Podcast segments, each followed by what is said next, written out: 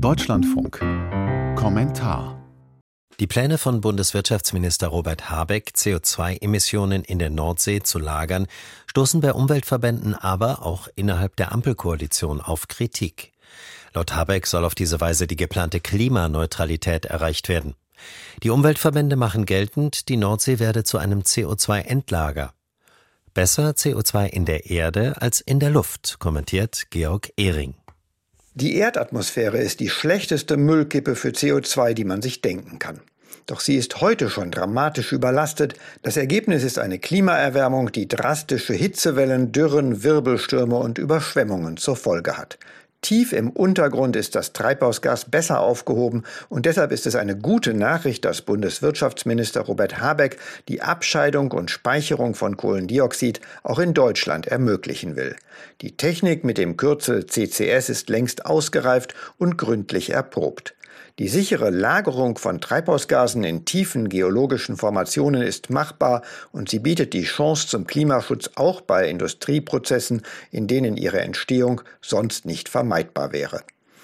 Zum Beispiel in der Herstellung von Zement, zumindest mit heute verfügbarer Technik. Wer Zement erzeugt, muss auch mit dem Kohlendioxid umgehen, das dabei entsteht. Sicher, man kann und sollte die Nachfrage nach Zement verringern durch vermehrtes Bauen mit Holz oder durch Altbausanierung statt Neubau. Trotzdem werden wir auch in Zukunft Zement brauchen.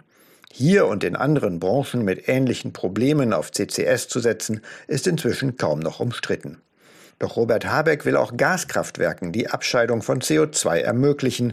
Umweltorganisationen kritisieren das als Lebensverlängerung für die fossile Gaswirtschaft. Zu Unrecht, denn auch hier gilt, es ist besser, das Treibhausgas im Boden zu lagern als in der Luft. Sicher, es ist nicht möglich, das CO2 komplett aufzufangen, schon deshalb muss die Vermeidung von Emissionen immer Vorrang haben.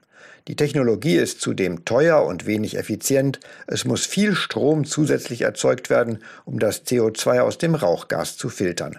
Doch gerade das ist ein Argument für CCS auch in der Stromwirtschaft. Die zusätzlichen Kosten tragen dazu bei, dass der Einsatz von Gas zur Stromerzeugung begrenzt bleibt und dass Sonnen- und Windkraft sich schon aus Gründen der wirtschaftlichen Vernunft durchsetzen. Eine Lebensverlängerung für die fossile Gaswirtschaft ist nicht zu erwarten, solange keine Subventionen für die Abscheidung von CO2 fließen, und die soll es in diesem Bereich nicht geben. Bleibt die Frage, wohin mit dem Kohlendioxid? Der aktuelle Plan sieht die Lagerung im Ausland oder unter dem Meeresboden vor der deutschen Küste vor. CO2-Speicherung an Land soll es erstmal nicht geben, eine sachliche Begründung dafür gibt es nicht, wohl aber die Furcht vor Protesten vor Ort. Auch die Grüne Partei hat die Speicherung von CO2 viel zu lange als Risikotechnologie abgelehnt. Es zeugt von wenig Selbstvertrauen, dieser Auseinandersetzung auszuweichen, und das Vertrauen in die Technologie stärkt es auch nicht.